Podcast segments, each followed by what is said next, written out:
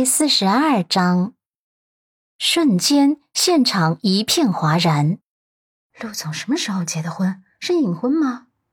你看他妻子呀，长得可真漂亮。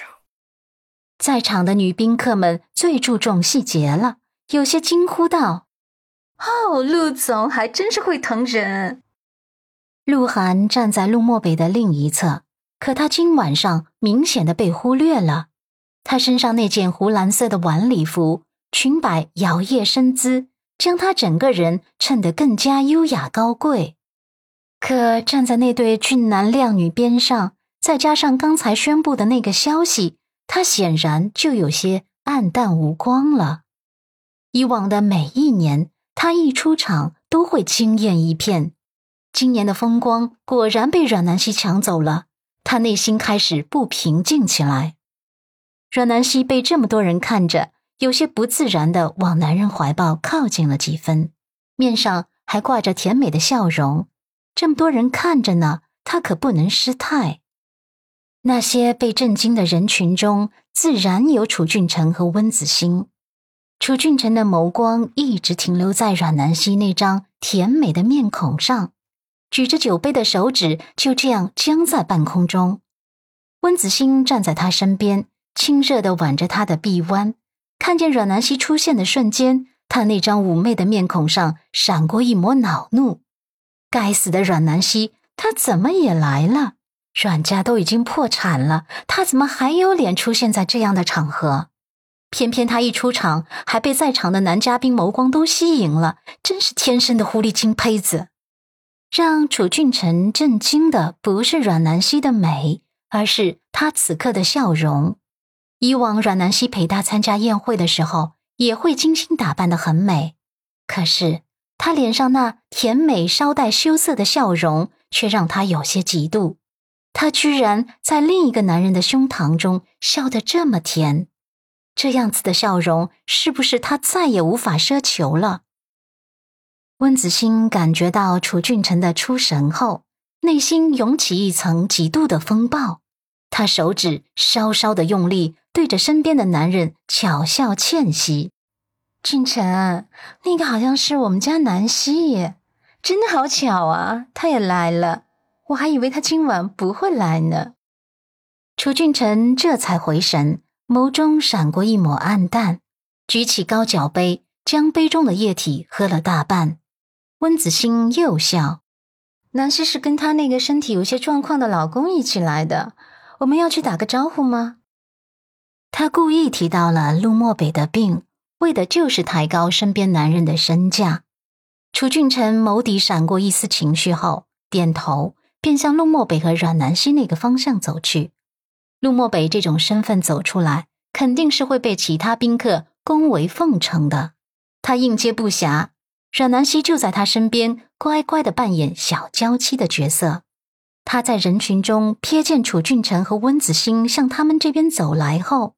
内心一阵崩溃，温子欣这个小婊砸又来了。他倒不是怕他，只是觉得一直这样被找茬真的很无聊啊。他轻轻的扯了扯身边的男人，贴着他的胸口，用只有两个人能听见的声音说道：“我说不来，非拉我一起来。你看，白莲花又要来找事了。我赌他肯定会拿你生病的事情做文章。”陆漠北不动声色，深眸中一望无垠，看不出什么情绪。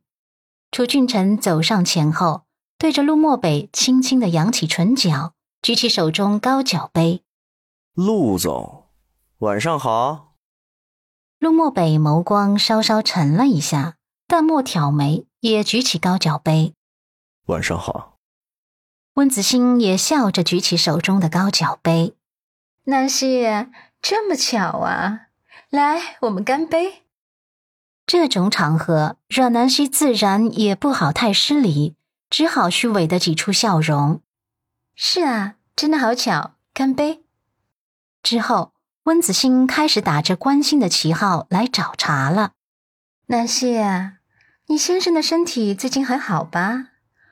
我上次在飞机上认识了一名神经内科专家，他很出名。当时啊，我想到我小侄女女婿的身体，就留了他的联系方式。不然，我哪天介绍给你？这话说的比较高明，打着一家人的名号来关心小侄女女婿，又含沙射影的提到了陆漠北的精神病。此话一出，周遭的其他宾客脸上纷纷闪过一抹不自然。虽然温子星没有明说，可是陆漠北患病这件事是商界公开的事情，大家心里都有数。阮南希注意到。有一两名宾客的眸中闪过一丝怜悯，大概是很同情陆先生年纪轻轻就得了这种病吧。更有宾客旁边的女伴对阮南希投来一个可怜的眼神，心想她怎么会选择嫁给陆先生这种男人？虽然外在条件不错，可是他有病啊！这些眼神看得阮南希心底一阵火大，有时候。怜悯和可怜会伤害一个人自尊的，尤其对方还是高傲的陆先生，他想着就觉得心疼。温子欣看他脸色变了，嘴角的笑容弧度加剧，眼底有一抹得意闪过，同时他还炫耀似的紧紧挽着楚俊辰的臂弯。阮南希也不动声色的微笑，虚假的应付着，还故意提高声音。哦，是吗？那就谢谢小婶婶了。婶婶啊，外界的传言你不要在意。外界的人都传言说你因为抢了小侄女的未婚夫，心生愧疚，才会对我们这么关心的。事实上，我们心里清楚，你对我们的好是真心的。这明则恭维，暗则嘲讽的话一滑入空气中，周围的人纷纷用有色眼镜。看向温子星和楚俊辰，他们都知道楚俊辰换了新女朋友，却不知道楚俊辰的新女朋友就是之前未婚妻的小婶婶，这就尴尬了。这在古代可不就是乱伦吗？楚俊辰被大家看得有些难堪，低头找了个借口去应酬其他人了。他离开的时候，并没有带走温子星。而是不着痕迹的把他的手臂移开，温子星脸色一阵白一阵青，握着高脚杯的手指都在微微的颤抖。阮南希还是笑，外人看起来他的笑容甜美清新，只有温子星在他的笑容里看出了一丝的狡黠。胸口还痛不痛？抓痕都恢复了吗？又来惹我？你是嫌自己活得太滋润了吗？他故意压低声音，在温子星的耳畔警告着。温子星有苦难言，内心气得喷血，表面上还得微笑着。这种感觉实在是太恼火了。阮南希戳中他和楚俊辰的痛处后，又上前一步。温子欣后退了一步，阮南希的手指在他胸口点了点，咬牙警告：“小婊子！”下次你再敢拿陆先生的兵说事，我一定不会放过你，挠死你，挠得你毁容。说完，就挽着陆漠北微笑着，扬起语调：“亲爱的小婶婶，我先去那边敬酒喽。”温子欣气得咬牙切齿啊，可也无言以对，只能提步去追上楚俊臣的身影。陆漠北垂眸。就看见了身边小女人那得意的笑容，那一刻，他再次想到了“小战士”这三个字。不过这次的小战士是狡猾的。